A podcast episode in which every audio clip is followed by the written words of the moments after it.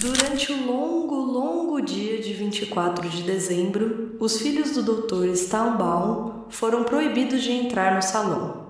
Fritz e Marie estavam alinhados no quarto dos fundos quando o crepúsculo chegou.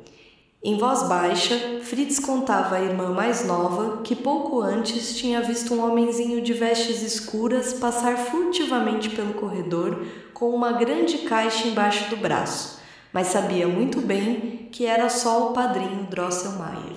E assim começa o Quebra-Nozes de E.T.A. Hoffman, eu sou Gabi Ideale. Eu sou Andréia de Oliveira. E este é o Livros em Cartaz especial de Natal.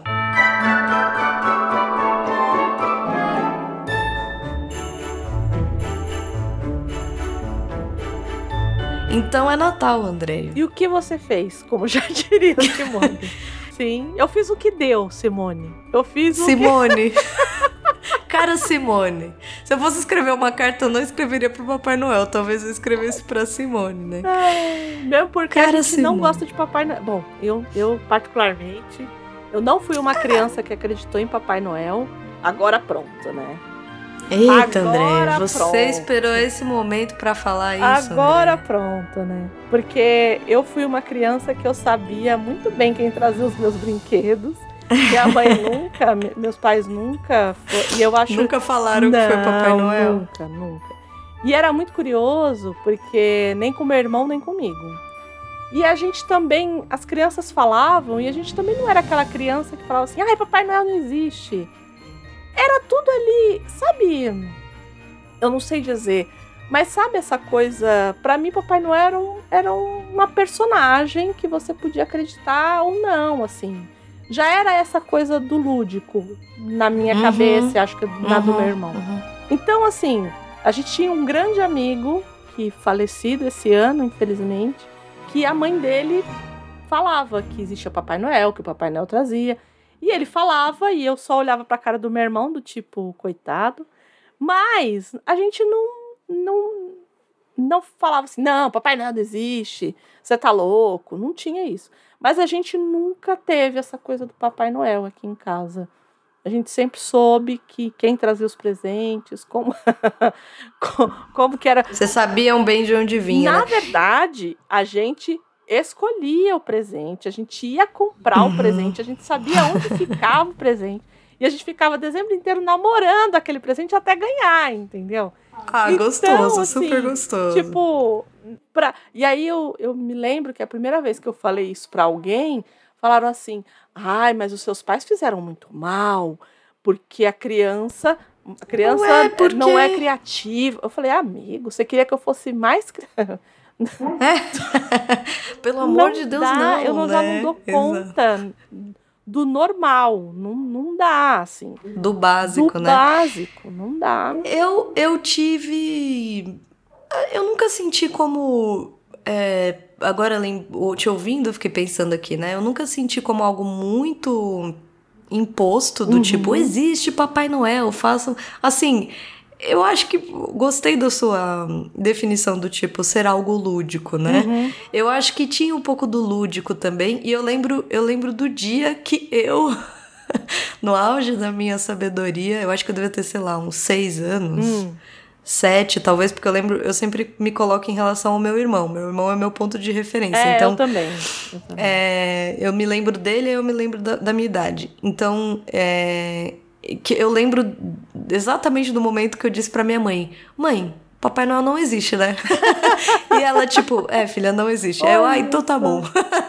do tipo, nem era Natal, mas eu lembro que eu tive esse esse timing de olhar e falar: "Não existe, né?". E ela falou: "Não, não existe". Eu: "Tá, tá bom, tudo bem".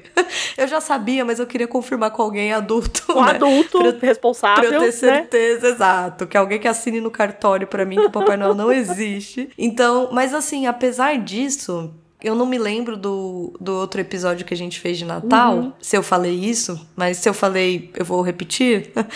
eu gosto muito do fim do ano, né? uhum. né? É, eu amo esse momento, amo mesmo, assim, né? Para mim, é, apesar de, de, que, sei lá, de uns bons anos para cá, eu não ter mais a mesma sensação que eu tinha, isso foi se perdendo com a idade. Uhum mas ainda, ainda tem um pouco em mim essa vontade de, de fazer uma espécie de retrospectiva na minha cabeça do meu ano, de celebrar, de tentar ficar perto das pessoas que eu gosto, de tentar trazer esse.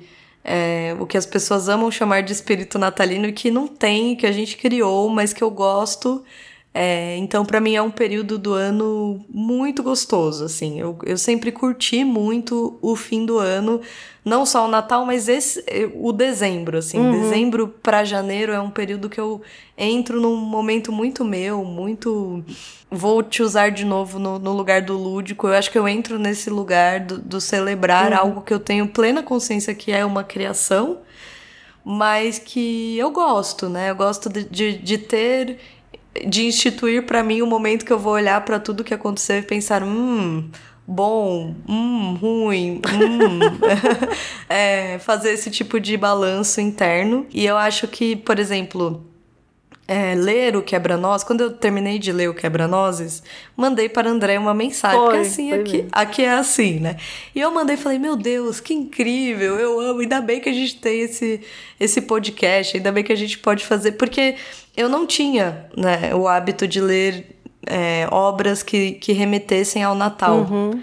Então, para mim, o do ano, o ano passado que a gente leu o Dickens uhum. e esse ano foi um momento muito interessante porque eu consegui eu consigo nesses momentos unir o meu pensamento retrospectivo e tal a uma imersão a esse ambiente, vamos dizer assim, natalino, sabe? Uhum. Então, nossa, eu gosto. é, é bobo, é talvez, mas eu gosto. Foi sua primeira leitura do Quebra-Nozes? Foi, minha primeira leitura.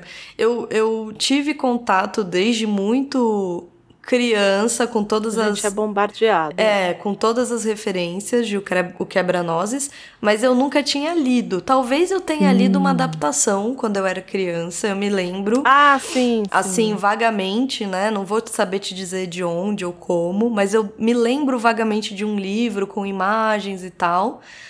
É, mas assim, é a primeira leitura é, adulta, vamos dizer assim, né? Uma, uhum. A primeira vez que eu leio, de fato, sabendo do que eu estou lendo e entrando em contato com esse conto, né? Entendi. E você?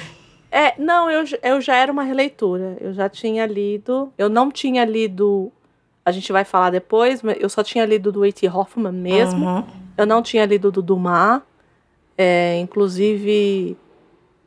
É, não sei se depois a gente fala disso, mas uhum. prefiro do Hoffman. Eu também. Inclusive. É, eu também. Acho, acho o do Dumas muito muito no melodrama, um pé muito no melodrama. Eu também. Mas a gente fala disso depois. Uhum.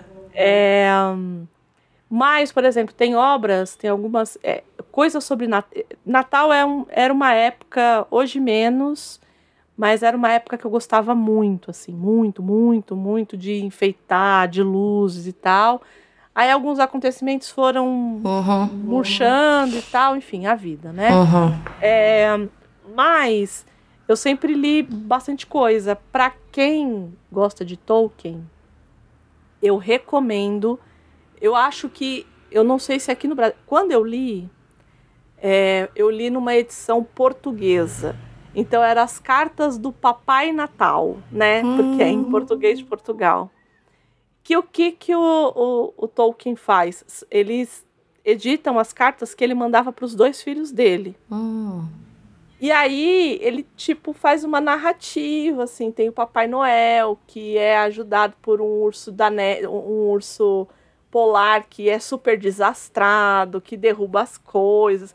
E é encantador porque tem desenho e são as próprias cartas que ele manda para os filhos, né? Uhum. Então tem toda uma narrativa que ele faz ao redor dessas, dessas cartas.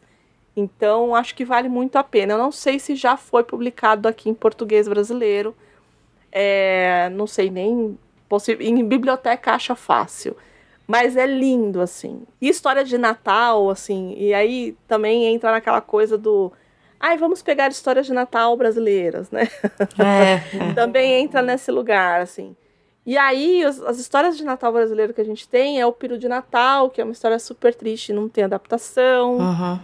E tem a Missa do Galo, que é o meu conto favorito do Machado, que também não tem adaptação, fica a dica. Fica a dica para quem está nos ouvindo pensando em fazer a, uma adaptação. A missa, a missa, do Galo, eu acho que é um daria um curta sensacional, assim. Eu amo a Missa do Galo. Para quem nunca ouviu, é, ou para quem nunca leu, leia, porque, enfim. Mas a gente, como a nossa proposta aqui é sempre trazer uma obra que tenha tido alguma adaptação, a gente acabou trazendo, e acho que justamente, o Quebra-Nós. E aí, eu queria falar uma coisa. Quem é ouvinte do Que é Isso Assim, que era do Jurassic antigo, vou deixar no ar aqui que a gente tem um participante no grupo que já fez parte do corpo de baile do Quebra-Nozes. Ah, é? Não vou falar quem é. Olha o pessoal só. mais antigo vai saber. E aí depois. Entendedores ó, entenderão, aí. é isso? Entendedores entenderão. E depois o povo se vira aí para procurar. Pessoal que faça as pesquisas, não é mesmo? É isso, é isso.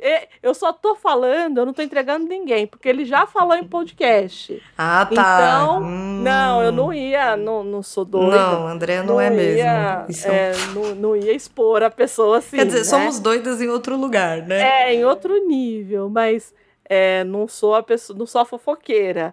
Ele já, colo, ele já contou isso em podcast, por isso que eu tô trazendo. Mas é, isso faz muito tempo que ele contou. Eu acho que não é todo mundo que vai lembrar. Se você lembra, coloca nos comentários aqui quem foi. Por favor, conta para mim que eu não sei quem nosso, foi. Do nosso, do nosso podcast aqui que já participou, já esteve ali no corpo de baile do Quebra-Nós. Mas é isso, hoje a gente vai falar a respeito dessa obra, desse sujeito que teve a infelicidade, eu estava falando isso para a Gabi, de encontrar o Freud anos depois, né? Assim, a, a obra ter sido encontrada pelo Freud anos lá, depois. Vamos, nós chegaremos lá, né?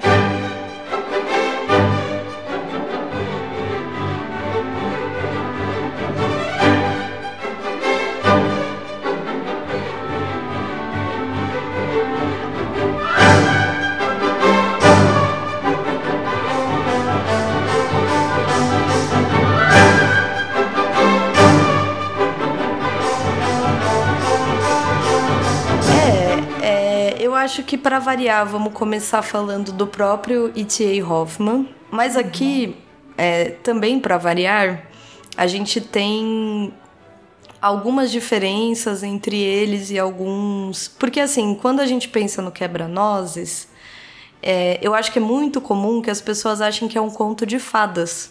Uhum, né? Uhum. E, e é interessante a gente pensar aqui e fazer uma diferença que acaba sendo histórica, acaba sendo metodológica, talvez, também, né? Uhum, que diferencia uhum. o quebra-nozes de, sei lá, a Cinderela, uhum. né? Pensando assim, em contos de fadas ou é, histórias infantis, né? Porque, assim, o, o que... Vou misturar um pouco, de, um pouco de tudo que a gente colocou na nossa pauta, né? Nesse primeiro momento. Que é assim, eu amei o quebra-nozes porque o Quebra-Nozes, para mim, ele fala de um lugar também sombrio. Uhum. Apesar dele ser nitidamente um conto infantil, eu acho que ele fala de um lugar. Não sei se sombrio é a palavra, né? Mas ele tem algo de misterioso, meio assom... assombrado, meio. É, meio maldoso, né? Não sei explicar, não sei que palavra dá pra isso. É, ele me lembra o Alan Poe, e a gente vai, uhum, a gente vai uhum. ver que ele influenciou Edgar sim, Allan Poe, sim, né? Sim. É, porque ele tem um. Tem um quê de, de, de macabro ali, assim. Ameaça. Eu acho que ameaça, tem uma essa boa, coisa é, da ameaça. Uma boa palavra. Que, que eu acho que, que tenha. que todo conto de fadas, ele gira em torno dessa ameaça. Isso. Né? Que no caso dele como era um conto infantil, né? Ele estava fazendo um conto infantil, não necessariamente um conto de fadas. Também tem isso, isso. né? Uhum. A gente, eu acho que a gente já diferenciou aqui algumas vezes quando a gente falou de histórias infantis e de contos infantis. Ele não entra, o quebra-nozes, para muita gente, ah, eu acho que o quebra-nozes entra ali no é, na Cinderela, como você falou. Isso, não é o caso. Não é. O quebra-nozes, ele, ele tem uma. A Cinderela, ele é um conto popular. Então a Isso. gente não tem uma autoria, ele é anônimo. Ele foi sendo. Ele é de uma tradição oral que foi recuperada depois pelos irmãos Green e tudo mais. O Quebra-Nozes não, ele tem uma autoria que é do A.T. Hoffman, assim como A Pequena Sereia, com Christian Anderson. Isso. Enfim, eles são essa outra geração, digamos assim, que começam a criar histórias, né? O próprio Lewis Carroll começa a criar histórias hum. para criança. É, e que aqui eu acho que até a forma de contar é, de, é diferente de um hum. de qualquer tipo de conto de fadas que você pega, que ele que ele por, acho que pela característica oral do conto de fada, que a gente uhum. pensa como conto de fadas, né? Ou a categoria, vamos dizer assim, que, que uhum. se criou, porque se criou, né? é, por ser oral, a história é, é curta, né? Ela tem, uma, uhum. um, ela tem uns cortes que você não consegue captar, né? Ela é meio direta, ela é meio. Porque você, você para pra pensar que ela tá sendo contada. Uhum, oralmente, uhum. né? Ela, ela, está sendo falada, né? Ela não, não é feita para ser lida, ela é feita para ser Isso. contada, né? Falada. E quando você fala, você acrescenta tom de voz, você uhum. faz gestos, mímicas, você tem outra tem outro compasso, tem outro ritmo, tem outra, outra finalidade também, né? E chega ao receptor de outra forma. Eu acho que o grande problema do Hoffman, quando ele chega com Quebra-Nozes, é que a gente está aqui num romantismo alemão. Isso. Uhum. E aí, o que acontece? Nesse período, as histórias que eram consideradas histórias infantis eram os contos de fada. E aí, ele foi, ele criou essa história para ser uma história infantil e os, os estudiosos, os, é, os educadores, porque colocaram algumas premissas para que as histórias infantis fossem consideradas infantis, descartaram o Quebra-Nozes como uma história infantil, colocando ela numa categoria de história adulta. Uhum. Por exemplo, né, o que, que os acadêmicos, os críticos literários, nesse período definiam? Eles tinham cinco, cinco, quatro premissas ali, né? Então, primeira coisa que essa história ela tinha que ter dimensão educacional, promovendo valores de sabedoria, moral, religião e política. E por que, né? Religião e política. A gente tem que lembrar que nesse período aqui a gente vai ter a, a consolidação dos estados nacionais, a gente vai ter é, essa Isso. coisa da exacerbação do nacionalismo. Do nacionalismo, justamente. Então, é aqui que começa. Então, precisa, essa coisa vai ficar muito forte, né? É, o romantismo tá por aí também, não tá? Isso, tá em, é o romantismo. Em função é, disso, é. né? Porque a gente Isso. pensa que nós, brasileiros e brasileiras e brasileires, uhum, é, uhum. não temos na nossa história, apesar de sim termos de outros modos, né? Mas assim, existiu na Alemanha, assim como na Itália, esse movimento de unificação. Não existia a Isso. Alemanha que a gente pensa, né? A gente Isso. pensa um, um império austro-húngaro, um império é, germânico, sei lá. É, ele tem, um, ele tem uma, uma permeabilidade que é, mescla uma série de culturas ali daquela região que hoje, é, hoje a gente vê como Polônia, como Rússia, como é, esse esse lado diferente, né? Para nós, uhum. para essa, para esse pensamento hoje ser alemão, existia um movimento de unificação, unificação física mesmo, né? De, de, uhum. de haver um Estado alemão.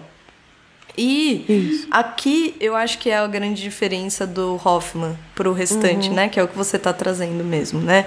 Eu acho que aqui a gente tem uma uma diferença cultural e é muito interessante pensar a Alemanha. Eu não tinha, eu vou ser muito sincera assim, o meu contato com esse tipo de história é, é muito recente, até de cultura, de leitura de de autores alemães. Eu não sei o que, que uhum. você tem, você, André. Acho que a gente. Não sei se a gente já chegou a conversar sobre isso. Uhum.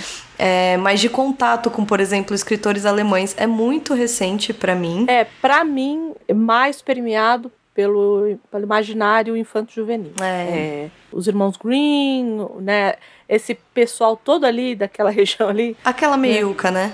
ala- aquela meiuca ali por conta Do Danúbio. de- é, por conta desses meus estudos no imaginário do infanto-juvenil. Sim.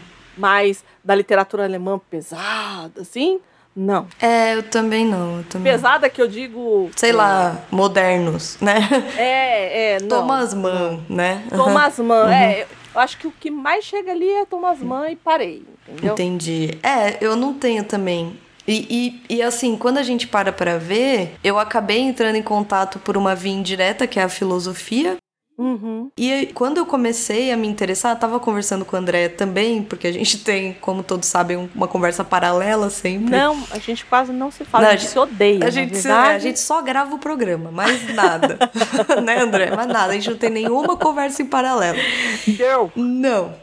E eu tava contando pra ela que eu assisti aí num dos streaming, que eu não sou paga para contar qual, então vocês podem procurar. Ó, tô ficando difícil. Tô, tô ficando difícil aqui pros apoiadores. Eu assisti um filme sobre um rei da Bavária. Rei, imperador Hum, da isso, Bavária. Você falou mesmo. Que é um filme do Visconti. Que imagina um italiano fazendo um filme sobre o imperador Luís II da Bavária, né? E eu falei, gente, que filme é esse, né? Cheguei ao filme e falei, gente, que que, que, que, que, é isso, né?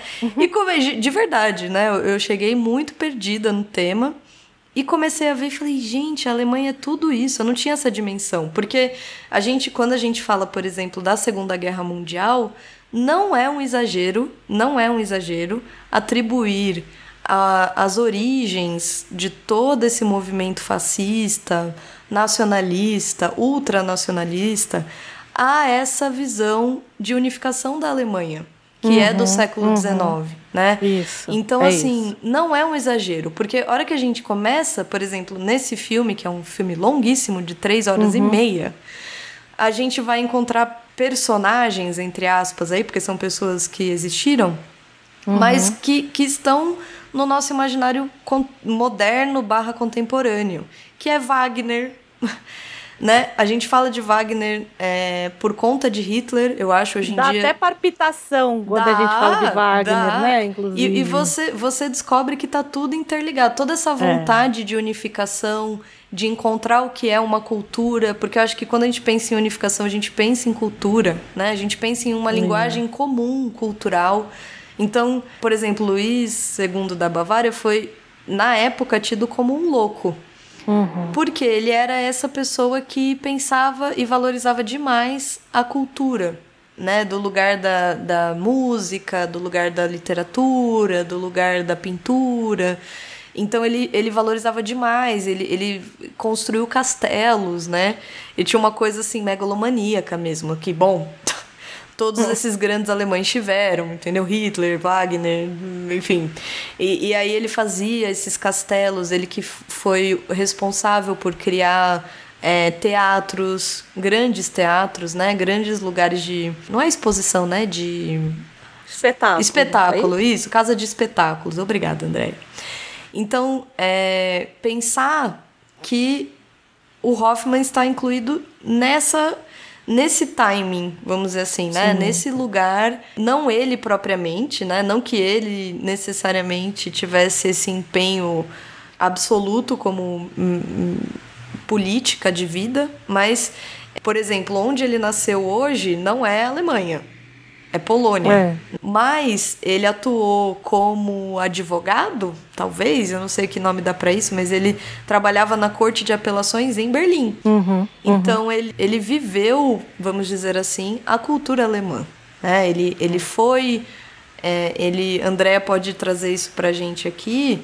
Ele conviveu com esses grandes romancistas Sim. e poetas românticos, né? Da, dessa, desse período da Alemanha que a gente pensa que se envolve nisso, né? A trajetória dele é uma trajetória que eu achei extremamente interessante, porque ele não deixa de ter a vida dele como magistrado, vamos dizer assim, né? Como um, um advogado. Ele trabalhou com a corte a sua vida inteira praticamente, né? E ao mesmo tempo ele escrevia, né? E não só, né? E não só, e não só, e não só. Era músico, desenhava. Ele né? tinha, exato, ele tinha essa, essa espécie Ele era de dom o múltiplo. que a gente assim. chamaria de polímata. Ele né? era Assim, absolutamente exato. E, e, por exemplo, o que acontece com ele? Ele nasce, então, nessa cidade que eu não sei pronunciar o nome. Nem é eu, Königsberg, sei lá, não sei se é assim que fala, gente, tá? Königsberg, ele nasce em 1776, Uhum. no fim do século XVIII, né? Pro fim, né? Indo, caminhando ali pro fim do século XVIII. E, e os pais, e é muito interessante isso, os pais dele se separam. Porque a gente tá falando de uma família luterana. Isso. A gente tá falando de uma família que pode se separar, né? Que é preconizado que, que tenha esse direito, vamos dizer assim, né? De separação. E quando ele se... E dizem que a mãe dele era de uma beleza delicada e o pai era feio que só o demônio. né? Ah, é? Não sabia. É, diz que o pai dele era muito feio. É mesmo, olha só. E ele, e ele tem, assim, do que, do que podemos ver das, dos retratos, ele tem, pra mim, ele é o alemão, assim. Ele é o alemão clássico. Você olha pra isso e fala: Meu, meu Deus. Alemão. entendeu? É, assim, é o que nós brasileiros chamamos de gringo, né? Você Entendi, olharia pra entendi. ele na rua e falaria: Ah, ele é gringo. Gringo. Ele veio da Alemanha, eu acho, né? Quando os pais se separam, alguns anos depois, acho que um ou dois anos depois, a mãe morre. Uhum. E ele é criado pela avó, a mãe da mãe, né? E a avó, ao que se consta, a vida dele com a avó era permeada por uma série de visitas, né? Apesar da avó ser essa figura da criação, ele convivia também com a tia e o tio, né? a, irmã da mãe e o homem que casou com ela. E eles tinham uma vida cultural muito, muito rica, né? O tio era. ou, aliás, eles não eram casados, né? Era, o, o tio ele era magistrado, fica, fica aí a dica, né? Do porquê ele acaba enveredando por fazer a faculdade de direito, né? E esse tio, ele tinha uma personalidade muito peculiar, né? O, o tio ele tinha uma sensibilidade grande para música e para as letras, e ele tinha, não sei o que isso significa, mas um humor sombrio. Que, que, que se imagina, né? Assim, dizem que, que é, todas as, a- as fontes que eu procurei sobre dizem que ele usou como base o tio para muitos personagens que ele criou depois. Porque o tio virou uma espécie de referência, né? Ele era um cara muito criativo, estimulava muito o Hoffman e ao mesmo tempo ele tinha essa coisa sombria. Eu não sei o que sig- significava, mas por exemplo, algumas das fontes que eu li dizia que ele tinha um gosto peculiar para móveis, sei lá, para as roupas, para os Ah, bem parecido com o próprio Padrinho, o é. É. Exatamente. Pela descrição, é o próprio. É, é a né? figura, essa figura excêntrica, vamos dizer assim. Ele, ele tinha um, uma personalidade excêntrica. Que def- Uhum. Imagina que a gente está falando de 1770, né? 1780, no interior da Polônia, entendeu? Então, assim, Uhum. ele deveria ser de fato uma figura diferente do meio. E ele, influ... ele tem uma influência muito grande sobre o Hoffman. É difícil, eu tenho muito, muito medo sempre de fazer análises biográficas, porque a gente tende a fazer leituras que nem sempre são reais ou não, né? Então, É. mas assim, não à toa ele estuda direito, né? ele, ele tem, de fato, nesse tio um. A gente tá falando aqui, a Andrea mesmo já, já conectou com essa personagem, que para mim é uma das centrais do conto, né? Sim, sim. É, talvez a grande central do conto, na minha opinião. Fal- Falaremos disso mais pra frente, mas pra mim ele é, se não a central, uma das figuras centrais do conto. E que é isso, assim. E aí o, o Hoffman, ele foi essa pessoa que sempre teve uma... É, é visto como uma, uma criança, um adolescente sensível para a cultura, né? Então ele amava é, música para além da, da literatura. Ele amava música, amava pintura, né? Ele tinha esse lado aflorado, vamos dizer assim. Tanto que ele acrescenta amo, né? É esse A que tem aí do E.T.A. Hoffman. O nome dele de batismo, adoro essa coisa do nome de batismo, né? É isso. É, eu vou tentar, vou tentar. Vou tentar. Vai lá, vai lá, vai lá, vai lá. Vai lá. Ernest Theodor William Hoffman. Que assim, Isso. é o Ernesto.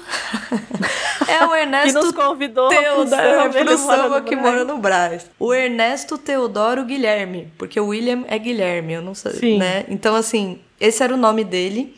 E, como disse a Andrea bem, ele acrescenta o A, porque é ETA, né? Quando a gente vê qualquer conto dele, ele, ele assina com ETA, né? Uhum. É, o A que ele acrescenta, porque já vimos aí que era Guilherme, né? É de Amadeus. Uhum. e é Amadeus por conta de Mozart. Então, Isso. aí a gente tem dimensão do quanto ele se inspirava nesses grandes atores, vamos dizer assim, né, da cultura germânica, né, em geral. Mas, assim como nosso amigo Edgar Allan Poe, ele não tinha muita, como direi, Tato. Ele não tinha muito apreço pela hierarquia. Exato. É um problema para ele. É o um problema. Tanto que fazem muitas comparações entre uhum. o Paul e ele.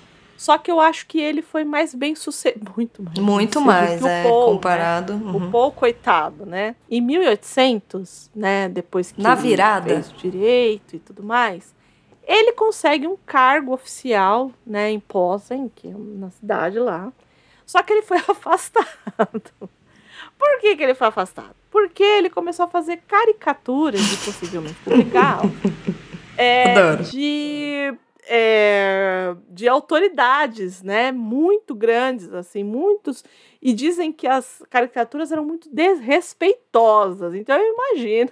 Imagina quais eram as caricaturas, né? As caricaturas. E aí ele, por conta disso, como ele, ele não foi exonerado, mas, como castigo, mandaram ele para uma cidade do interior, entendeu? Do tipo, ó, você vai ficar aí. E aí, o que. Uma cidade interior, que você não tem nada para fazer, é nesse período que aflora essa coisa mais musical dele, que eu acho que. Fala assim, bom, é, não tenho o que fazer, vou estudar música. Exato, olha só. Isso, né? Acho que foi isso que aconteceu ali. Aí, em 1804, ele acaba voltando, ele acaba sendo transferido para Varsóvia. Vários expoentes do romantismo alemão, né? O Novalis, o Tchek, enfim. Uhum. N, N, N pessoas ali. Acaba, enfim, entrando nesse círculo desses autores alemães aí, né? E nesse período também, ali, por volta de 1802, a gente sabe que tem as guerras napoleônicas uhum. e que tem algumas invasões ali. É, ele também é tudo incerto, porque ninguém sabe. Enfim, guerra, né, gente? Uhum. Claro, não, então, não. vendo as coisas ali. Num... E é um período que a gente esquece também, né? Que te, é. teve essa coisa do Napoleão, a gente. Isso. Eu acho que a gente só lembra do Napoleão, nós brasileiros, quando a gente lembra que o, o Dom João deu a volta no Napoleão e veio para cá, né? Isso. Porque foi isso, né? Ele falou assim: ficou com medo. Esse grande estadista, esse grande estadista, o que que ele faz? Ele larga todo o povo dele lá e vem Põe cá, todo mundo dentro do, do, navio e corre, pessoal, que tá... Nós, brasileiros, acho que a gente pensa, quando a gente pensa em guerras napoleônicas e no Napoleão, a gente pensa nesse período, quando a corte vem para o Brasil, né? Uhum. É, a gente teve uma segunda invasão portuguesa, na verdade. Uhum. A gente não teve uma invasão francesa, né? Exato. Uhum. É, mas lá teve, né? Era, foi um período bastante conturbado, enfim, né? Napoleão, imagina. e que, de certo modo, é, contribui também para a ideia de que é necessário se unificar, né? Sim. Ele volta em 1814 né, para Berlim e ele vai trabalhar nessa parte jurídica e diz que ele era, ele tinha uma reputação assim excelente, enfim, é, por isso que a gente brincou, ele teve uma carreira muito mais bem sucedida do que a do Paul, né, assim, nesse sentido, apesar de não dar muito para comparar, porque ele era advogado, o Paul era jornalista, né, uma espécie de jornalista e tal, mas ele tinha e disse que ele era funcionário exemplar, que, enfim, mas mesmo assim ele continuava lá com os com os, com os parça dele lá. Evidentemente. da literatura e tudo mais, enfim. É engraçado pensar nele assim, porque quando você vê as imagens, os retratos, você Sim. imagina ele um cara sério, né? Sim, sim. Você não consegue Você pensar que um ele faz um. boêmio, Exato. Ou um, um, um homem que faz caricaturas, né? Não, é. Jamais é, é. É, é, de fato. de Não é? fato. Você jamais imagina assim. Nesse período, como ele tá muito essa coisa da música também, ele faz muitos artigos de crítica sobre Bach, Beethoven. Então, assim, ele é um cara, essa coisa das artes, é, ele estava ali envolvido, né? Uhum. Essa pessoa que, que tanto a música, e o que é muito curioso, né? Porque, e eu acho que os alemães têm isso forte, assim, essa coisa Ok. da música, né? Ah, assim, tem. Uhum. Não tem? Eu Aham. acho que é, a gente tem alguns autores. é, bom, é que aí a gente vai entrar num, num campo muito complexo. Né? Muito. É, uhum. Porque tem alguns autores, por exemplo, que você lê ouvindo Wagner Isso. e a métrica é a mesma. Isso. Então, É, É, nesse não quero- nível, né? é nesse Aham. nível. Então eu não quero entrar muito nisso, porque senão a gente vai fazer um programa inteiro sobre literatura alemã. Exato, né? não, fora que, que é uma ligação diferente, né? É, Eu falei do, do filme que eu assisti de três horas e lá vai história, né? É, por isso, porque pra gente é muito diferente. O É. quanto se atrela, principalmente a figura do Wagner, Sim, sim. nesse século, né? Se atrela essa figura do dele à grandiosidade, né? A, a- enfim, o próprio Hoffman tem uma série de contatos com, com a obra de Wagner e assim é curioso, muito curioso, porque É, porque quando a gente pensa em Wagner, a gente pensa em nazista. isso é- não é, tem desculpa. como, não tem como. É, eu, eu sei que é uma ligação do senso comum, né? Ou Uhum. não, enfim. É, ou não, exato. Ou ou não, não, né? exato. Ou, ou, ela foi, ou ela é tardia para isso, porque a gente sabe que Hitler, enfim, gostava do Wagner e tal. É, mas me parece que é, todo mundo gostava do Wagner, não era só, mas infelizmente ou felizmente, no caso deles, a coisa colou né? Isso. Então é muito complexo. Assim, é, a gente está aqui pisando em ovos para não. É, te- estamos tendo cautela, porque Isso, isso. É, porque é isso, não, não, não se trata de fazer um juízo de valor da obra dele em Isso, si, mas, Isso. mas a análise toda social e política tende para esse lado, invariavelmente. Então, é, mas não deixa de ser curiosa mesmo a relação com a música Isso. na Alemanha, né? É. E uma música, uma música não cantada. Isso. Porque, isso. porque todos temos, né? Eu acho que a gente, a gente fala muito de MPB, por exemplo. Sim. É, de outros. Não, os italianos, as óperas, né? Isso, o Assim, fado. hum, É, né? o fado em Portugal. É, é que o fado é mais tardio, né? Sim, mas, mas eu é, digo assim, a gente tem em todas as culturas, em Sim, todos os sim. estados, uma, um, um vínculo muito grande da identidade nacional à música. É, mas por exemplo, você pega um Mozart, que é alemão, e vira e fala assim: não vou fazer ópera em italiano. Vou fazer em alemão. Isso. Foda-se. Ah, mas não tem ópera em alemão. Agora tem. Agora tem. Hoje tem. Entendeu? Uhum. uma. O cara faz isso, tipo, e estoura o. o, o, a, o a- Uhum. é, meu Deus do céu, da flauta? A flauta mágica. A flauta mágica. Uhum. Ela é em alemão, né? A, a, a, ópera toda em alemão. É, acho que já tinha tido uma antes, mas eu acho que a grande obra do, do Mozart. É, eu gosto muito de Don Giovanni, mas Don Giovanni é italiano ainda. Mas a flauta mágica já é em alemão. E ele fala, ele vai às favas, porque todo mundo. Não, se você vai fazer ópera, porque não era só. Não é só assim, ah, a coisa do rock, né? Ah, mas rock tem que ser em inglês, sabe? Essas Uhum, coisas. uhum. Era assim, a ópera tem que ser em italiano. E ele fala assim: não vai. Não vai, Vai ser em alemão, né? A minha vai ser em alemão. E o cara faz a flauta mágica. Tipo, é. Apenas.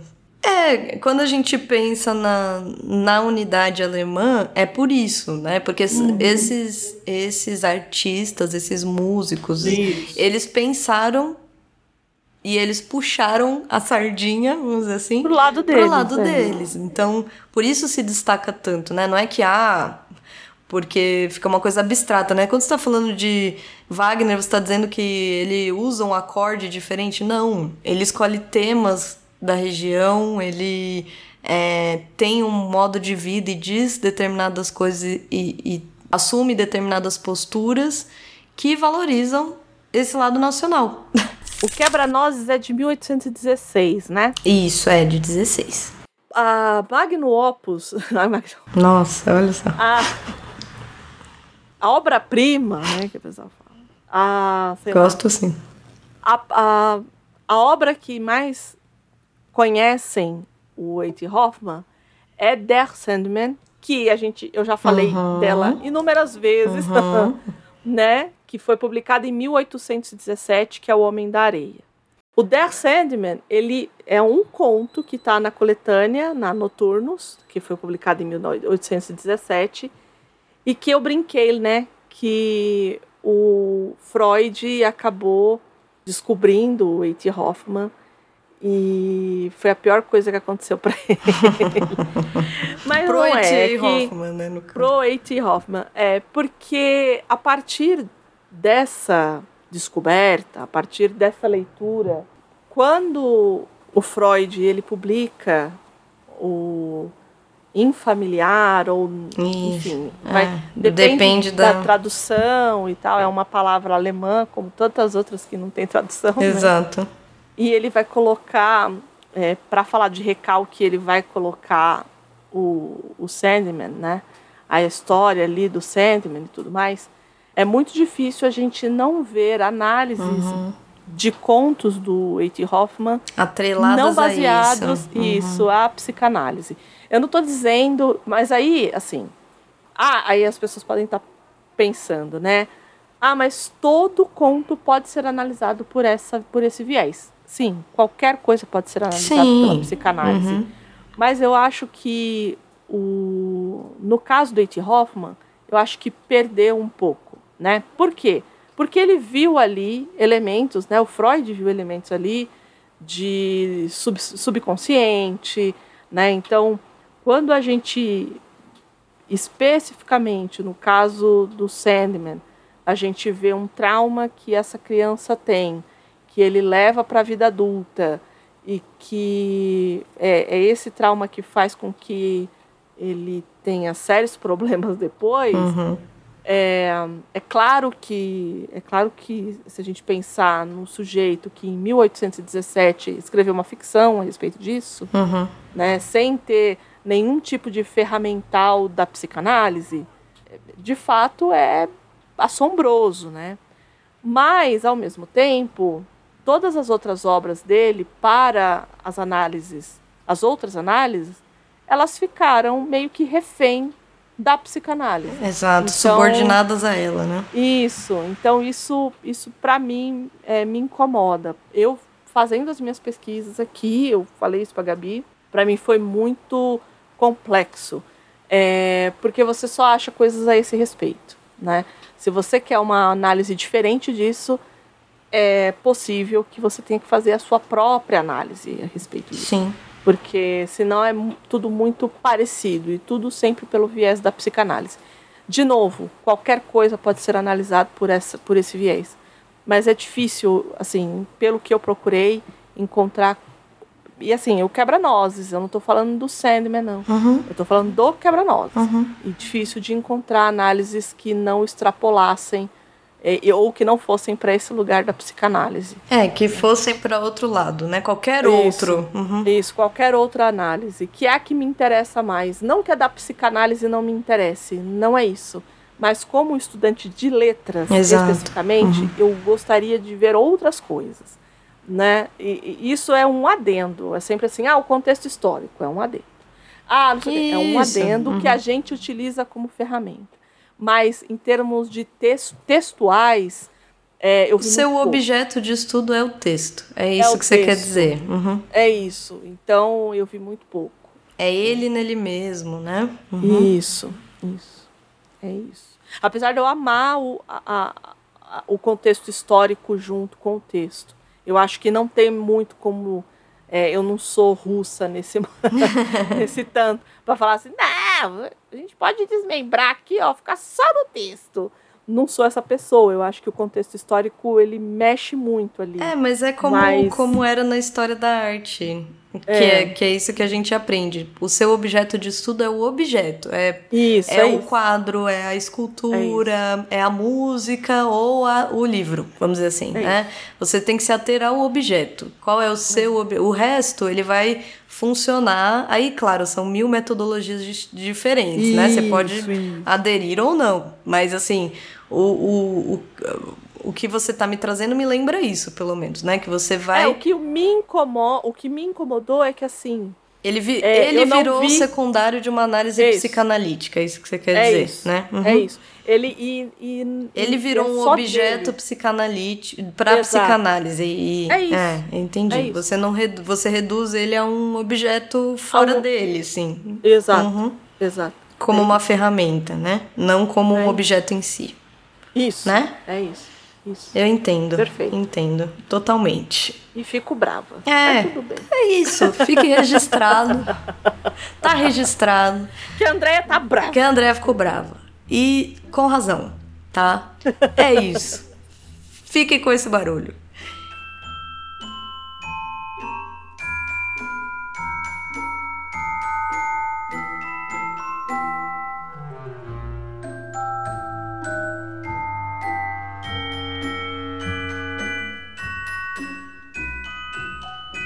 O conto, como a Andrea já colocou, foi escrito em 1816.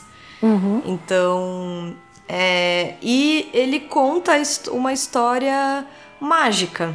E acho que mágica é uma boa palavra para definir, porque inclui um pouco, porque assim, a gente vai falar das adaptações que foram feitas, né?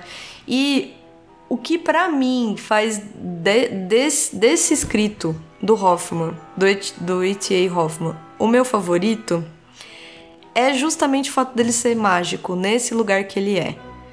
Porque a gente vai acompanhar a história.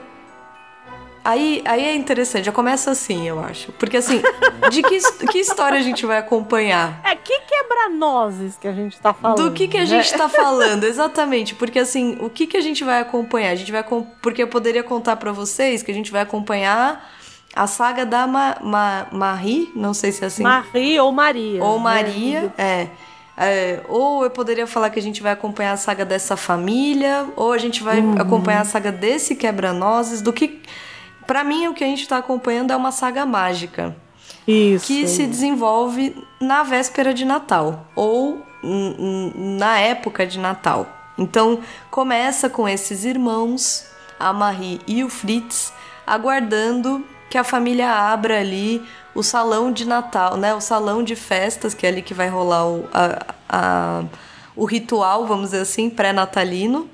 Uhum. E eles estão é, ali conversando e tentando adivinhar quais vão ser os presentes que eles vão ganhar naquele Natal.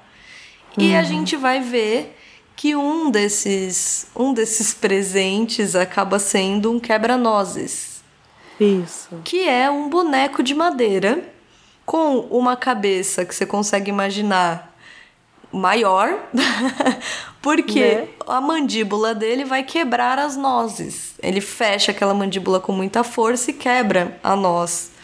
É, e ao mesmo tempo ele pode ser um boneco, né? Ele, ele pode ser um boneco de brincar. De brincar.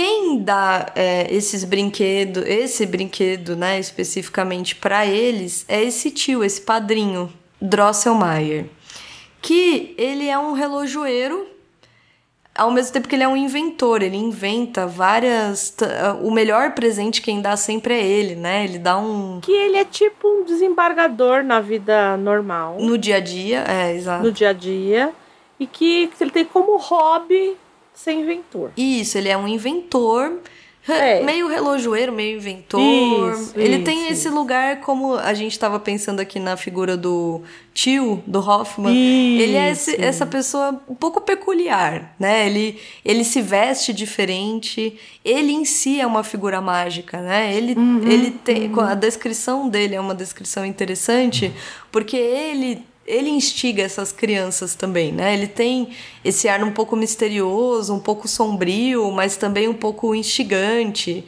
Ele é, é um pouco atrativo para essas crianças também, né?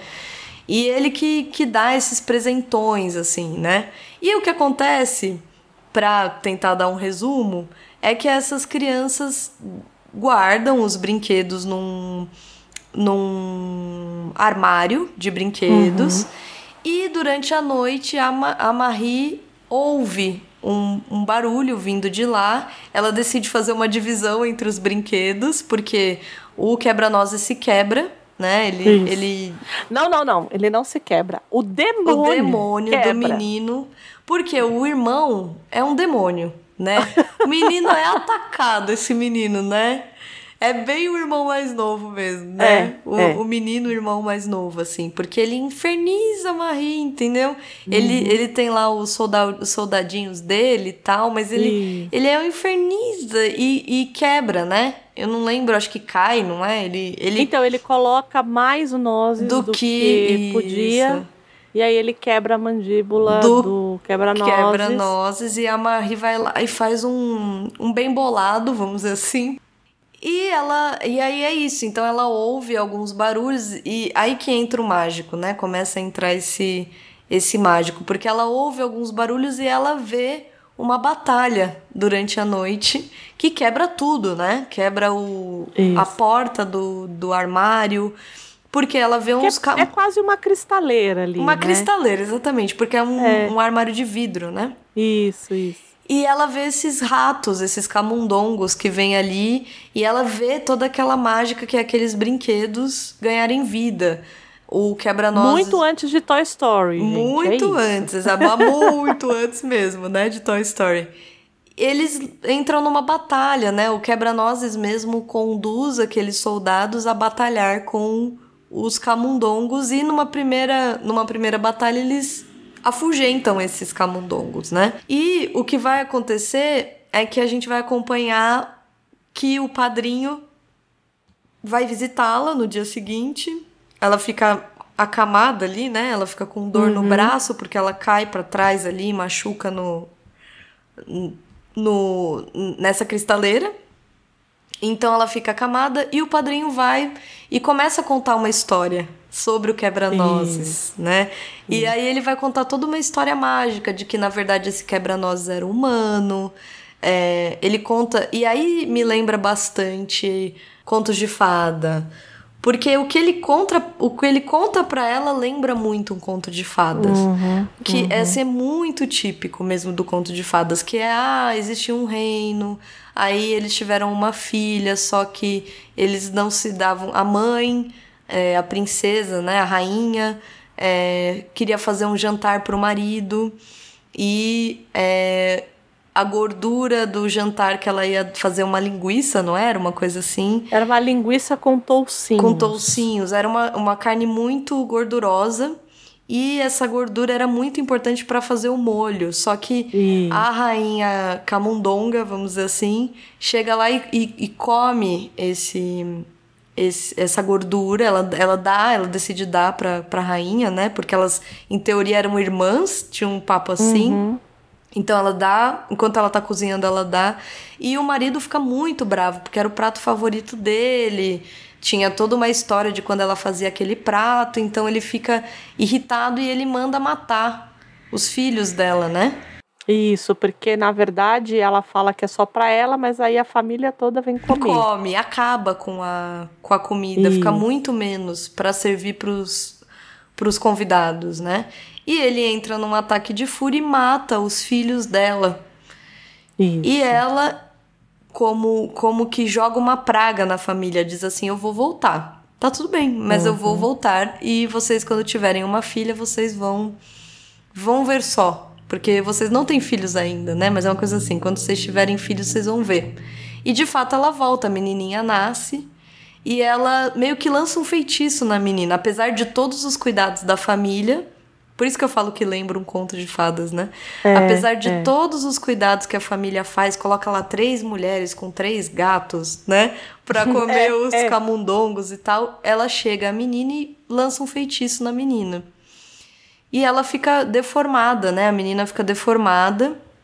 E aí. A menina vira o quebra-nozes. Né? Isso, Pelo- pela descrição, exatamente. Ela vira um a quebra menina tem a deformidade do quebra-nozes, que é aquela cabeçorra gigante, aquele Isso. queixo, enfim. ela é meio, ela é meio deformada, ela antes era Isso. muito bonita e, e dá a entender Isso. que ela ganha uma deformidade. E o rei decide chamar os grandes mestres ali da de sabedoria, os grandes sabe, a, a grande sabedoria do reino para dizer e aí como que eu conserto isso aí, né? Uhum, e eles lá estudam ele, um astrólogo, o, um deles dá a entender que é o Drosselmeyer, né? Sim, ou o sim. pai dele ou ele. Isso. E eles chegam à conclusão que precisa vir um. Precisa achar uma noz de ouro num lugar, sei lá, X, que eu não vou lembrar agora. E essa noz de ouro precisa ser quebrada por um, um rapaz é, imberbe, né? Um rapaz. Isso, que não, nunca teve barba. Nunca teve barbas e que tem muita força, porque essa, essa noz de ouro não é qualquer um que quebra, é só esse Isso. rapaz específico. Enfim, ao fim. E que sempre usou botas. E que um sempre negócio é, assim, tem né? algumas especificidades, assim. É. Ao fim e ao cabo, eles conseguem achar essas nozes depois de não sei quantos anos, eu não lembro mais, uns 40, não, 13 anos, não, Não, lembro. 15 anos. 15 anos, isso. Eles acham a tal da noz, acham o rapaz e o rapaz quebra. Só que tem todo um ritual, né? Não é só quebrar a noz, a menina precisa comer a- o que está dentro, né? E ele Isso. tem que. eh, Tem todo uma, uma, um ritual, né? Ele, ele Ele quebra. tem que dar passos para trás. É, ele tem que tampar os olhos e dar três Isso. passos pra trás. É uma coisa assim. Nessas que ele tá dando passo pra trás, ele tropeça e cai. Não é? E Então, ele, ele- na, na, na rainha dos, dos ratos. isso, Né? ele tropeça na rainha que está lá, que ela quer. E ela ma ele mata ela. Só que antes dele matar ela, Ele, ele, fica ela amaldiçoado. solta, É. é, ela solta a maldição nele. Aí ele vira Um quebra-nozes. o quebra-nós. é. Exato. Então ele conta essa história pra Marie e diz: Olha, essa é a história desse quebra-nozes e, e tudo mais. E ela vai, por consequência, é, deduzir que os, os camundongos, os ratos que atacaram ali na, na noite passada, eram esses mesmos que estão indo atrás do quebra-nozes, né, Pra matá-lo. E Que é o rei, que tem o. que é o rei de três. Três? Sete. sete. Sete, cabeças, exato. E cada cabeça tem uma coroinha. Cada cabeça demais. tem uma coroinha, eu amei isso também. É lindo, eu achei lindo, gente, é muito lindo. Porque é isso, ela, ela vai acompanhar essa batalha. É, e o quebra-nozes some, é isso, não é? Eu, não lembro agora, mas ela, em determinado momento, ele, ele ganha, ele vence, né, a batalha. Isso. Ele mata o rei, pega as coroas e ele chama ela pra ir pra um reino dele, né? Pra, pra um, Pro reino dele. Aí eles entram num, num, num, num, num guarda-roupa. no e- guarda-roupa dentro de um E eles, casaco. E é muito curioso. Isso, num casaco. Que eles começam a entrar pela manga do casaco do pai. Olha aí como é que é Nárnia. É isso. Interessante, vai, vai. É muito É interessante, isso, é, é Nárnia. Porque ela entra, ela de eles entram no, no guarda-roupa e entram no casaco do pai. Quando ela entra, ela sai nesse lugar com neve, né? Que é o lugar que ela. É, que ele. Que é o reino dele. Porque, na Isso. verdade, ele é um príncipe. né? Isso, exatamente. E, e é muito curioso porque é, ele, ele tá apaixonado por ela, né? E ela acha que ele tá apaixonado pela, pela bailarina, pela, pela boneca que, que, ele, que ela colocou junto com ele, né? Um- E não, ele na um verdade está, assim. está apaixonado ela- por ela, né? Porque ela o ajudou, ela cuidou dele, ela é, ela que colocou o pano ao redor do, do pescoço para que o, o- a mandíbula não caísse de novo. Então teve todo, tem toda um, uma coisa ali. E aí eles vão, ela conhece os, as, as irmãs dele. Isso, conhece todo todos os reinos. A coisa do, dos cisnes, do Lago dos Cisnes está aí. Sim. Porque sim. ela passa por um lago de cor, acho que rosa, avermelhado, sim. porque ele é de morangos, uma coisa assim. E é, é através desse lago que ela chega no castelo. Não é que eu acho, eu acho muito curioso, né? É, porque esse, como a gente falou antes, esse conto não foi dado como um conto infantil, porque ele não seguia algumas diretrizes ali. E aí é, você tem é, lago de morango, entendeu? Como que isso não é? Me explica, né? Porque. E, e, tem muita comida nesse. A gente falou um pouco é, a respeito uh -huh. dessa coisa da comida na literatura infantil, mas eu nunca vi em nenhum outro conto tanto quanto Exuberância de comida, de fato. Porque tudo é de marzipan e de açúcar. E é um bolinho, e é um, um chocolate. Esse, e, aí, e é um rio. E é um rio, é, isso é um lago de, de, de morango, uma coisa assim. É. E aí só tem cisnes, né? Isso, isso. E, e, ali você identifica o que, o que a gente tem por referência como Lago dos Cisnes, né? Isso, que mais tarde vai ser essa música do Tchaikovsky, nessa né? composição do Tchaikovsky. E é isso, ela, ela chega ali, né? Ela fica muito feliz de estar ali, ela é coroada, né? Junto com ele. Isso. E nesse momento ela acorda. É, ela, na verdade, ela passa mal ali, né? Uhum. E aí, quando ela acorda, ela tá na cama dela. Isso. E você fica assim. Tá. Tá, né? Acabou. Então é isso, ela tava sonhando, né? Mas o conto não dá a entender que é isso, né? Isso. O conto ele dá a entender que tudo que ela viveu foi real e que mais tarde ela vai ela volta, né, para aquele para aquele mesmo reino.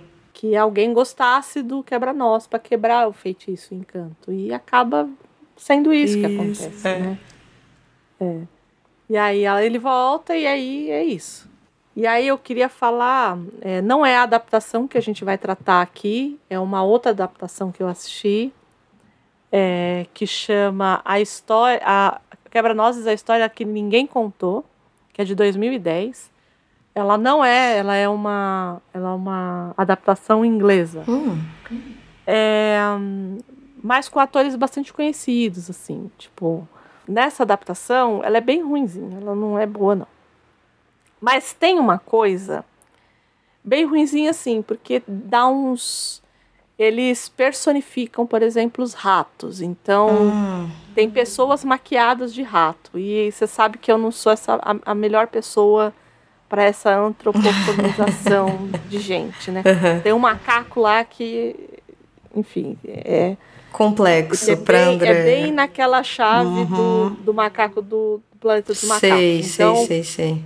Aquilo me incomoda muito desde criança, então é algo que para mim não, não serve muito. Mas é, o tio da menina, o Drosselmayer, ele é alterado nessa história. Por quê? Porque essa história dele se passa em Viena em 1920. Hum. E aí, por que, que eu falei também dessa história do, do, do Freud? Porque a primeira personagem que a gente vê, que não, não fala nada e tudo mais, é assim: Olá, senhor Freud. O Freud tá lá. Mentira. Juro. Não. E aí. Sério? Não, pior, calma que piora. O, não, mas, assim, piora. Assim, é, é, só, é só vislumbre. Porque o que acontece? Nessa história, a mãe da menina é uma cantora de ópera, então ela vai cantar para os figurões no dia de Natal. E eles, ela e o, o demônio da criança, da criança fica com o tio, hum, com o tio hum. Albert. Hum, hum, hum, é, é isso mesmo. Que é o tio Albert Einstein. e aí, é, e aí, mas. Senhor, André. Tá, ok. É. Ruim, ruim. Meu Deus, mas... pra ficar ruim tinha que melhorar muito, tinha né? Que, melhorar que muito. horror. Mas, mas, a coisa do Albert Einstein, eles usam, e, é, e foi aí que eu falei, tá. Uhum. Passa.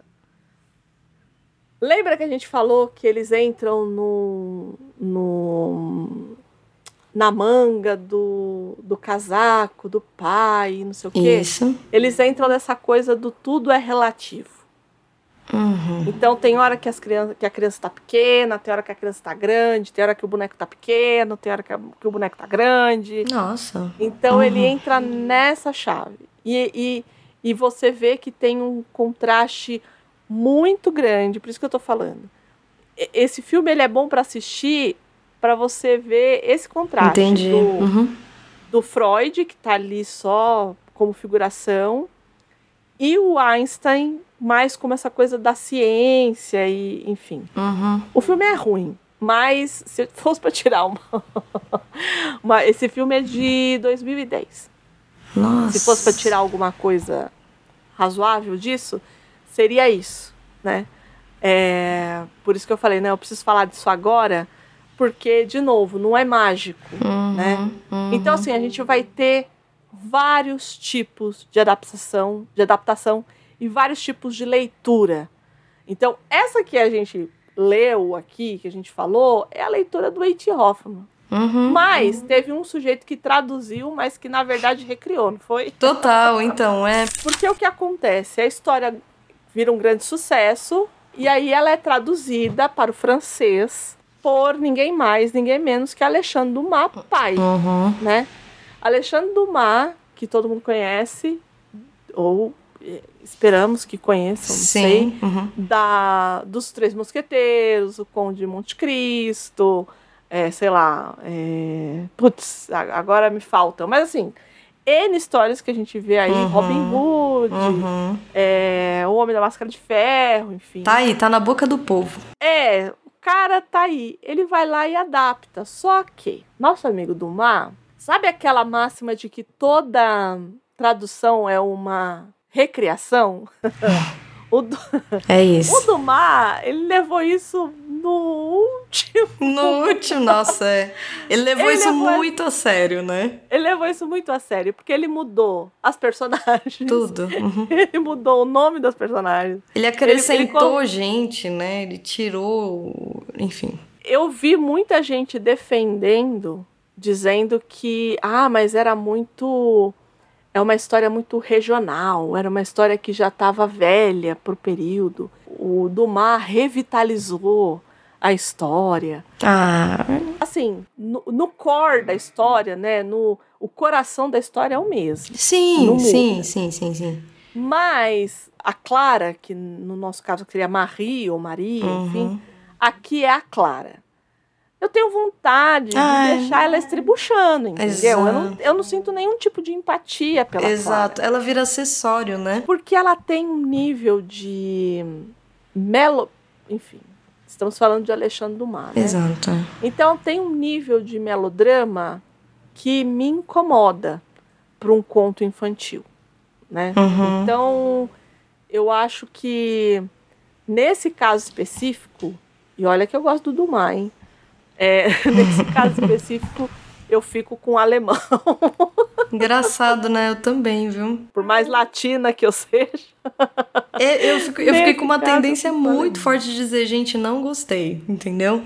Não, eu não gostei. Porque, Eu não gostei. É. porque é, é, ele ameniza as coisas. É o que eu te falei. O que eu Sim. gostei do conto do Hoffman é justamente esse aspecto é, sombrio. Eu não sei se sombrio Uhum. é a palavra, né? Mas você, eu li e fiquei com medo em alguns momentos, entendeu? Porque é aterrador. sim.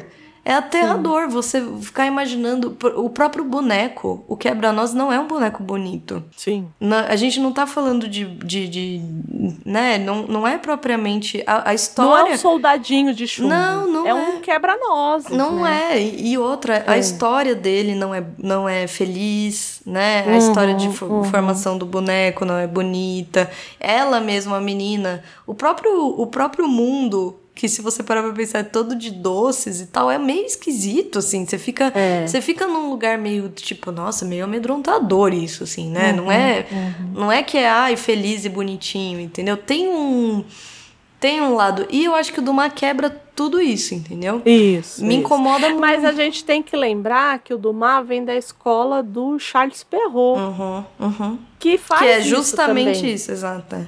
que ele também ameniza os contos de fada, né? Então o Perrault, por mais que tenha coisas que ele que ele tenha mantido, né, no caso da Chapeuzinho Vermelho, que ele tenha mantido o final, que não tem esse negócio de é, tirar a vovó de, de dentro da boca, não, que ele vai lá e come a, a Chapeuzinho da, do- da forma gastronômica, não da Bíblia, Exato. pelo menos no conto. É, Exatamente. mesmo ele mantendo isso, ele ameniza as histórias, né? O que o Hoffman não faz, o que os Green não fazem, né?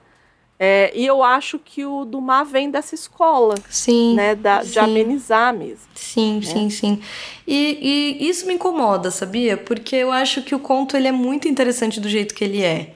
Uhum, É, Eu achei muito interessante do jeito que ele é feito. Assim, ele, é, ele me- parece até mais rico, entendeu? Sim, É, sim, pra mim também. Ele, é- ele tem Pra mais densidade, ele tem mais complexidade. Que nem você falou, né? As personagens têm profundidade. Você se Isso. envolve até com o, diabo do, do Fritz. Você se envolve, você fala, nossa, ele tem personalidade, pouco, né? E ele aparece mas é super uma pouco. personalidade É, exato. Que você não esquece, porque você quer dar medo De tabefe na nele, criança. exatamente. Né? É, como irmã, você quer estrangular o, o cidadão. Não, se fosse meu irmão, Ah, não, é. eu não ia fazer nada porque eu era uma idiota. Mas é, Idem, né? tudo bem. Vamos fingir que sim. ai, vamos fingir que a gente ia. Que a gente é maldosa, a gente ia bater, malvada. bater muito Não nele. ia bater nada. Não, você ainda tudo bem, que a sua diferença com seu irmão é grande. A sua. E no meu caso, que são só três anos, É, é perto, muito perto, né? eu podia meter, bater. Podia, podia, André. Podia, eu não conseguia. É, eu entendo. Eu tinha dó, Eu também não consegui. levava os cacete dele. Exato. Eu fui mordida, tá? Estamos aí. Aí, tá vendo? Você foi mordida. Eu não, eu olhei me bati. São os demoninhos da nossa vida. É isso. É os demoninhos que a gente cria. Mas. Mas é isso, assim. é, dá, dá, assim, uma murchada nas expectativas. E olha que é o que o André falou, é do mar, né? Isso, porque quando você fala assim, quando, quando eu vi, porque eu, pra mim, só tinha é, a edição da Zahar, que não tá pagando nada pra gente falar disso aqui, mas que a gente, de bom grado e de graça, tá fazendo isso. Uhum. A edição da Zahar, ela vem com as duas, com os Com dois os dois, exato. ele vem com, com. O que eu achei mais legal foi como a- é, as diferenças, né? Porque tem alguns textos, essas edições, elas normalmente têm textos explicando como que foi a tradução e tudo mais. É, eu achei mais legal esse, esse, esse texto do que, de fato, o texto do Dumas. Então, nessa edição da Zahar, do clássico Zahar, Uhum. você tem a do, a do Whitney Hoffman e a do, é, a do Dumas. Né? Então, se vocês ficaram curiosos, E a introdução Já é bem tá legal publicado. também. é bem legal, é bem legal. E- E já tá, pou- tá pouco. Quer mais adaptação? Tá pouco, né? De adaptação. Então, a gente, a É. gente falou, ah, tá pouco, né? É, ainda tem o balé, né? Que é baseado no conto do Dumas, por um russo. Tá tudo bem. Tá, tá, Tá todo ali. mundo tomou remédio, entendeu? Exato. Tá, tá ali. Então, o Tchaikovsky, em 1892, adapta, é, sem querer muito, na verdade, e também não gostando muito do que fez, algumas pessoas vão dizer. É, ele acaba adaptando porque ele acha muito. Ele acha muito infantil. Ora, veja você. Ora, veja. Ora, veja você. Né? O É, povo ele tá com liberdade, né? Ele tá. Ele fez muito sucesso quando ele fez o, a, a Bela Adormecida, que é um dos grandes. é, um dos grandes balés do Tchaikovsky, né? Uhum. Que ele compôs. E aí fala assim: tá pouco, então vamos fazer o quebra-nozes, né? E ele faz essa. é, ele faz baseado no, é, no texto do Dumas. Só que é um fracasso. Exato. Por incrível que pareça, né? E, e só, só tem sucesso muito depois. Com- Isso. Mas porque eles refazem, na verdade. né? Exato. é. Porque o, o Tchaikovsky pega as, as composições que ele mais gosta e eles refazem. Isso. Mas você sabe que eu vi alguns vídeos de bailarinas, porque eu sou essa pessoa, falando sobre o balé. E hum. tem várias versões. Tipo, não é uma versão só. Tipo, não é, ah, vamos montar. Entendi. É, vamos montar o quebra-nozes. E ela fala, não, tem a versão da cidade de tal, tem a versão da cidade tal. Hum. Falei, é assim, falou hum. que virou um. um é, é, tem várias versões, você vai escolher a versão que você vai adaptar. Entendi. Nossa, não é sabia bem, também. É, é bem legal. É bem legal. Eu vi isso, eu fui procurar porque eu gosto muito da, das, das composições do, do Quebra-Nozes, né? Uhum. É, eu acho que é muito, sei lá, ele tá muito ele tá muito. Para mim, por exemplo, aquela. A, a, da fada, por exemplo, é impossível para eu não lembrar ou fazer conexões com outras coisas, por exemplo, a fada sininho uhum. ou qualquer outra coisa. É, é, eu gosto muito da, do quebra-nozes. E aí eu fui procurar. Falei assim, ah, deixa eu ver um pouquinho mais a respeito da adaptação para o balé, porque eu nunca vi o, o balé infelizmente. É, assim, eu também não. Ao vivo, nunca vi. Isso é algo que eu quero ver se eu faço pro ano que vem. Ah, eu é, ia amar ver também, sinceramente. É, isso é, é, é, algo que depois, absorvendo e, e, vendo essas coisas, eu tava procurando. Eu acho que agora vai começar, né, a, a temporada de quebra-nozes, né, em vários lugares. Uhum. Mas eu queria ir num lugar legal, também, enfim, com um corpo de balé bacana, assim, uhum, assim, né? Uhum. É, então, e deve ser muito bonito de ver, assim. Deve ser lindo, deve. deve. ser lindo, né? Então eu nunca vi. Também né? não. Balé é algo... E é curioso, né? Porque balé é algo que as pessoas normalmente não... Ah, vou sair para ver um balé. Exato. Né? E normalmente não. tá ligado a essa... Pelo menos aqui no Brasil, a impressão que eu tenho é que ele tá sempre ligado a essa coisa infantil mesmo, né? Também. Tô falando, imagina, não tô falando é que eu acho que tem a ver, é, exato. Eu acho que tem né? a ver com como é, como a gente é, está habituado a se relacionar como sociedade isso, com isso. balé, né? Então Isso. E aqui no Brasil eu sinto que que ele tá nesse outro lugar, né? O balé que eu digo balé é, clássico, né? Essa coisa. Uhum. Você tem ali o Lago dos Cisnes, talvez Romeu e Julieta, Lago dos Cisnes, Romeu e Julieta, Gisele. E eu acho que fica aí. Não acho que avance mais que isso, assim. É, não estou dizendo que não. Estou falando do público geral, tá, gente? Eu não estou falando dos amantes de balé. Os, os bailarinos, não é nada disso. Estou falando do do, do público geral mesmo. Uhum, do, uhum. Gente como Isso, a gente. Exato, acho, que, é, acho que fica mais nesse circuito, assim, né? Mas é um que eu tenho muita vontade de ver. Não vi ainda. Mas teve um grande fracasso, né? O pessoal fala que é porque teve muita criança que foi coreografada.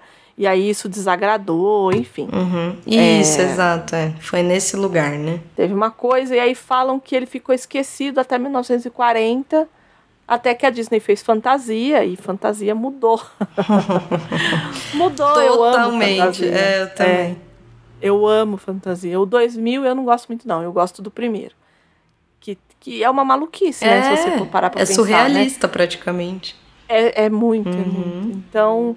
E tem, essa, e tem o Tchaikovsky lá. Temos todas essas adaptações uhum. e a adaptação que a gente veio falar hoje que é da Disney também. Exato. Né? Não é fantasia. Não é fantasia, mas é da Disney. E. Que na verdade não é uma. É uma adaptação, mas não é. É, né? é, é. Você gostou? Me fala. O que, que você achou? Então, Porque. Eu não gostei, não. É, então... não é que eu não gostei, é. é que assim, ele não é uma adaptação da história. Isso. Ele conta, é, é como se a Maria fosse mãe da protagonista Clara. Isso, é como se fosse né? uma continuidade, é uma vamos continuidade. dizer assim. É. Exato, exato. Então, Tanto que fala, né? O quebra-nós e os quatro reinos, né? Isso. O quebra-nozes e os quatro reinos. E aí você tem é, o que a gente acaba no final do, do conto, achando que a Maria vai ficar com aquele príncipe, Uhum. que é o quebra-nós e tudo mais. Na verdade, ela vai embora do, Do reino, né? Do- daquele reino, ela se casa, tem três filhos e ela morre, Isso. né?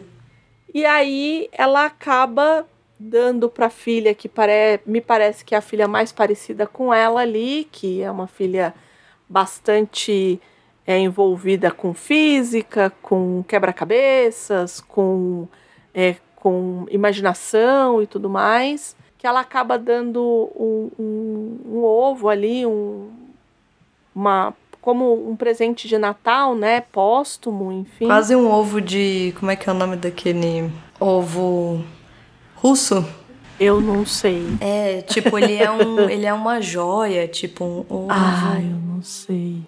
Fabergé. Conheço isso. Andréia. Eu também não, eu nunca por vi isso, ao é vivo, é mas eu super- sei que ele é, é- ele é igualzinho o do, Ah, o do o do filme. É um filme. Fabergé. Mas assim, os originais, assim, eles são de milhares de, de dólares, sei lá, que, milhares de alguma coisa. É, caríssimo, é uma joia. Ah, entendi. Tanto quando eu vi, eu falei, nossa, povo rico, povo rico, tá, né? Tá. Total. E, e aí, ali a gente tem um, uma questão que o pai. é, o pai quer continuar fazendo as coisas mesmo. Parece que não tem muito tempo que a mãe morreu e as crianças estão sentindo muita falta da mãe e tudo mais. Para uma das. Isso me pega demais quando eles colocam essas coisas. Hum, É, a filha ganha o vestido preferido da mãe. hum. E aí a filha coloca o vestido da mãe e o pai fica embasbacado olhando pra Isso, filha. esquisito, né? Isso me incomoda profundamente. Uhum. assim. Eu acho que é, eu sei que é comum e que. Ai, Andréia, você tá. Você tá vendo maldade, em, você tá maldando em tudo. né? Mas é, é, é, é uma linha muito tênue. E ali eu acho que cruzou. Né, assim, É sim, a forma sim, como sim. o pai olhou para a filha. é, enfim, não gostei, mas foi só aquele momento, não teve nada, enfim. É, e continuou, e essa menina acaba entrando. é, eles vão para um, pra um baile na casa desse tio, desse desembargador, que aqui é vivido pelo Morgan Freeman. Uhum. E aí, isso eu achei legal, né? Porque assim, você vai pensar num conto alemão, vai ter branco só, né? Uhum. E aqui não, você tem um quebra-nós. Isso. O, o, o quebra-nozes que é um, um menino preto. Isso. E que é super fofinho, o menino, inclusive. Sim, né? sim. Toda a história de, ah, ela deixou a gente, a sua, a sua mãe nos deixou e ela deixou você também. E, enfim, eu acho que a, a fada que tá ali, que, bom, eu já tenho alguns problemas com a Keira Knightley. e aí Já vem de outros colocam- momentos. Já vem de outros momentos. Então, é, colocam ela como essa traidora do movimento. E assim, e ao mesmo enfim, várias, com, várias questões, né, pra se é meio pensar. boboca, eu achei bem boboca. É, e assim, e por que que é a mulher, né? Enfim, É. tem é, esse lugar é. também, assim, né? Do tipo, é, da, da competição, sei lá, esquisito, né? E, é, eu não sei, eu achei. Eu achei que é isso, assim. É o que você falou, né? Então, na verdade, é uma continuação, uma espécie de uma liberdade, né? De, de continuar aquela história. E eu acho que assim. Não foi uma continua. É outra história, entendeu? Você você vai seguindo outra assim. a- as personagens são outras, os dilemas são outros. Talvez tenha uma inspiração naquele mundo, mas os dilemas e as questões são totalmente diferentes, né? Sim, porque É. no caso do quebra-nozes, a gente percebe que ela entra naquele lugar que a gente já falou aqui do Pinóquio, da Coraline, que é essa, essa literatura de formação, né? Isso. De, essa literatura de, é, de aprendizagem, né? É que você está saindo da inocência de transição, que você está saindo da inocência e indo para a vida adulta. Então, o quebra-nozes, ele entra nesse lugar. Aqui, ele tenta fazer isso, porque até então tem essa coisa da, do luto, né? Que é muito mal aproveitado, diga-se de passagem, eu achei. Uhum, É, uhum. Eu acho que tem que, que poderia, se, se queria se usar o luto, eu acho que seria muito mais. Seria muito melhor em, em outros aspectos, né? Eu também acho. Uhum. Não é? Eu Uhum. acho que. Porque aqui é algo mais voltado pro luto. Porque a menina é uma menina mais, mais velha. Isso. é. Ela não tem a idade da Maria, né? Da, da menina do conto, por Não, exemplo. não mesmo. Ou da Clara, né? Eu acho que a Clara também é menininha também, né? Eu não, eu não me lembro, mas eu acho que a Clara também é, é novinha e tal. É, Sim, sim. Aqui não, a menina aqui já deve ter uns 14, 15 anos. Isso, ela já é uma né? adolescente. adolescente, né? Então tem essa coisa e tem essa coisa do ah, meu pai tá sofrendo, mas não fala, eu tô sofrendo também. E Isso. todo mundo só vê o próprio umbigo e tal. E Se eles queriam usar isso pro luto, eles podiam ter usado isso de uma outra forma. Então ele fica meio com o pé nas duas canoas, assim, né? Uhum. É, ele me deu a sensação da Alice. Sabe a Alice com o Johnny Depp? Hum, É a mesma exato. sensação que eu tive Uhum. quando eu assisti esse. Porque eu, ali, eu particularmente não gosto da adaptação da Alice, é, que tem o Johnny Depp e tal. Não gosto. Acho como, como a Alice ela tem esse lugar, é, de novo, da literatura de, de transição, dessa literatura de amadurecimento. Eu acho que ali não cabe para aquela idade, né? Uhum. Mas aí é um preciosismo meu? Talvez, né? Mas eu, eu tive a mesma sensação que eu tive quando eu assisti Alice. Não é um filme ruim, assim, é, se não fosse uma adaptação do Quebra-Nozes, né? É a mesma coisa. Alice é um filme ruim? É, no caso da Alice, eu tenho as, as minhas dúvidas. Mas se não fosse uma adaptação de Alice no País das Maravilhas, entende? Sim, Tipo, sim. eu acho que tem esse lugar, assim, pra mim, né? Mas esse não é, esse as crianças vão amar esse filme. Tipo, Isso, eu também acho. Eu ele acho é lindo, é- ele é lindo. Ele é tem Disney. aventura, que eu acho que, que é interessante. É um, é um filme de Isso. aventura. E Isso. um ponto positivo pra mim do filme é que ele tem os momentinhos é, tenebroso, vamos dizer assim, né? Aham, Ele tem isso, uns isso, momentinhos, são poucos, mas ele tem. A hora que ela encontra pela primeira vez a, a rainha, né? A, a- aquela que inicialmente a gente pensa que é a vilã, Que é a Rainha dos Camundongos. que é a rainha dos né? camundongos. Ela é, um, um ela é uma boneca gigantesca, assim. Aquilo é muito Isso. medonho, né? Assustador. É, ou quando ela começa a entrar e seguir aquele fio, que ela entra num, num, num corredor todo escuro, você fala, gente, eu não, não iria aí nunca, entendeu? É, eu acho que as crianças vão gostar. As crian... Quem tem filho e colocar para criança vai amar. Vai amar porque tem soldadinho. O... Mas eu acho que vai um pouco contra a história. Porque, por exemplo, os ratos acabam virando amigos e não era bem isso. Né? Então eu acho que eles acabam dando uma outra leitura ali. Mas é, eu acho é legal, né? É um filme lindo, é da Disney. Uhum. Sim, Todo mundo gosta de filme da Disney, né? sim. Então, É isso, ele entrega ali um padrão que você sabe que vai ter que tem. É isso, ele só não. Eu só não acho. É, bom, eu só não acho que ele é feliz em adaptar, porque ele nem é uma adaptação, né? Ele, não, não é. ele é uma inspiração, ele pode ser inspirado, Isso. mas dizer que é uma adaptação não é. É isso. É isso, temos, como diz Andréia? Acho que temos, hein? Acho que Um temos. programa mais temos. sucinto pra você ouvir ali na ali ceia. na véspera. Isso, exato. Ali na, hoje, ali na véspera. ali na ceia do Natal. Na seca a Com família. a perna do peru na mão. Exata, comendo com a mão. comendo cap- Porque é assim que se come. Porque é Não assim, outro jeito com aquela comer. saladinha de maionese no prato. É isso. Acho que é isso. É sobre isso. Acho que é isso. Apesar que eu não gosto de salada de maionese. Já começa por aí. Ah, mas tá lá, tem, tá, é, é, é um É clássico. um clássico. Tá lá. É um clássico. Exato.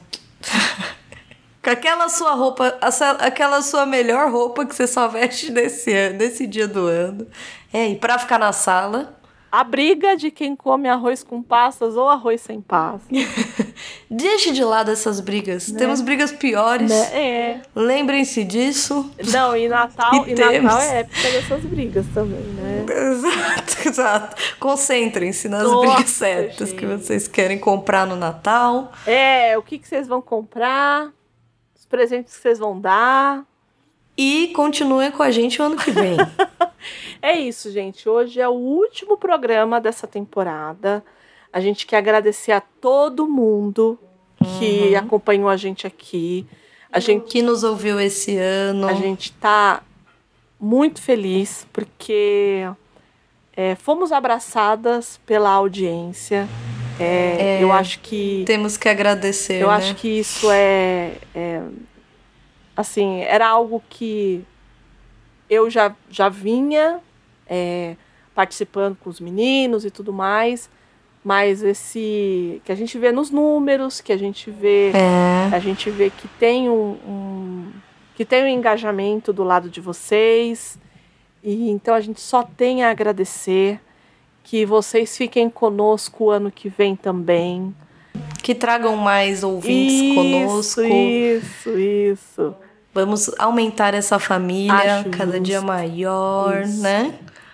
Mas assim, agradecer imensamente, né? Não estamos aqui sozinhas, isso é muito bom.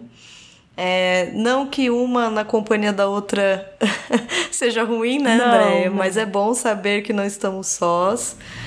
É, e, claro, sem dúvidas, agradecer os meninos do Portal Refil, uhum, que são, assim, uhum. maravilhosos, super receptivos com a gente desde, desde o começo, né? Sem vocês, não estaríamos aqui assim. É. Então, com certeza, é uma parceria que a gente quer continuar. E que venha mais um ano. Isso. e bom, a gente vai entrar num recessinho aí, né? Porque é dezembro, Sim. vai ser o último episódio e tudo mais. Mas já estamos o quê? Preparando a nossa nossa pauta pro ano que vem, gente. Isso. E a gente não vai sumir totalmente. De vez em quando a gente vai ter alguma coisa lá no Instagram. Se Isso, vocês sim. acompanhem por lá, sempre Vou soltar algumas coisinhas. Agora é a hora de soltar os extras que não saíram nos uhum. episódios. As palhaçadas. Eita, Quem vai sumir sou eu agora. As palhaçadas, as cantorias, né?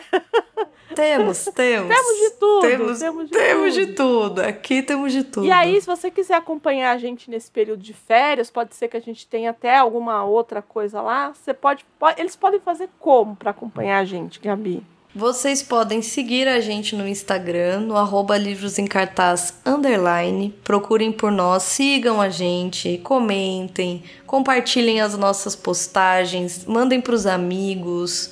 Estejam lá, comentem. A gente ama os comentários de vocês, ama saber o que vocês acharam, o que vocês leram, o que não leram, o que gostaram, o que não gostaram. Mas temos também a porta a porta da esperança, que é o e-mail. E... Nós gostamos de e-mail, trabalhamos com e-mail, que é o contato arroba livrosemcartaz.com.br. Escrevam para nós, que nós amamos cartinhas. E né, agora, né, a gente tem em todos os lugares, estamos tudo em todo lugar ao mesmo tempo, né? Isso, Porque exatamente. Temos o seguindo post, as tendências. É, seguindo a tendência do multiverso. Temos, você pode comentar no post desse episódio, você pode comentar no Spotify, que eu nem sabia que dava. A gente recebeu uns. uns Não sabíamos. Uns, uns comentários pelo comentários. Spotify, foi muito legal. É, uhum. Então, assim, só não estamos. Apareçam. Só não estamos recebendo sinal de fumaça por enquanto. A de resto. Que não dá. Por enquanto. De resto. A de resto. Estamos recebendo. Tá aí. Entendeu? Tamo aí. Gabi, Tamo muito aí. obrigada.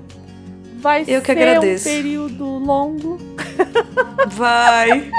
Vai, porém estamos aí, né, André? Estamos sempre por aí, entendeu? Estamos, assim, como vocês sabem, nós nos odiamos, então possivelmente Exatamente. vamos ficar até o ano que vem sem nos falar. Não, é só, só fevereiro. Só fevereiro a gente agora, se fala de novo. Só Exato. fevereiro. Mas é isso. Muito obrigada a todo mundo. Gente, Feliz Natal, Feliz Ano Novo para todo mundo. A todas, a todos. O ano que vem É, a gente vai vir uma pedrada aí, a gente já sabe. É, uhum. Estejamos todos firmes e fortes, né? Todos atentos, firmes, e, fortes, como já diria Gal. Pois né? é. E é isso. E é isso. E força na peruca. E força na peruca. Um beijo para todo mundo, fiquem bem e até o ano que vem. Tchau, tchau. Até, tchau, tchau.